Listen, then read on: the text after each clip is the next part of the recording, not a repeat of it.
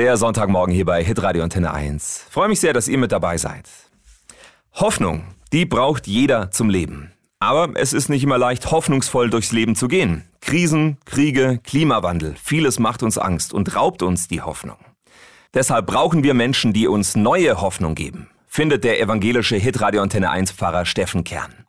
Er hat ein Buch geschrieben, in dem er solche Hoffnungsmenschen vorstellt. Steffen, was sind denn das für Menschen? Es sind Bekannte und Unbekannte. Ich erwähne zum Beispiel Martin Luther King. Einer, der in einer ganz schwierigen gesellschaftlichen Situation es geschafft hat, Hoffnung zu wecken. Mhm. Und dann aber zum Beispiel auch eine Frau wie Wilbert Rossrucker, die in Stuttgart ein Hoffnungshaus betreibt, dort arbeitet im Rotlichtviertel. Mhm mit Frauen in der Prostitution, die unendlich viel Leid und Gewalt erleben, die im Dreck leben und da ein Stück Hoffnung erfahren, weil sie da ist und sie begleitet und einen Horizont eröffnet, wie ein Leben auch anders aussehen kann. Mhm.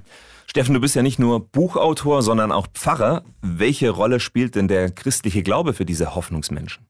Hoffnung hat immer auch etwas mit Glaube zu tun, mit einem Vertrauen. Vertrauen darauf, dass die Welt sich auch morgen noch weiter dreht, nicht alles den Bach runtergeht. Und dann hat es auch was mit dem persönlichen Glauben zu tun. Ich glaube, dass es einen Gott gibt, der die Welt in der Hand hält und der auch morgen noch für uns da ist. Das kommt schon auch immer wieder durch, aber es geht jetzt nicht darum, alle Leute zum Glauben zu bewegen, sondern Hoffnung zu wecken mhm. und dabei Glauben zu entdecken. Weil ohne Hoffnung einfach nichts geht.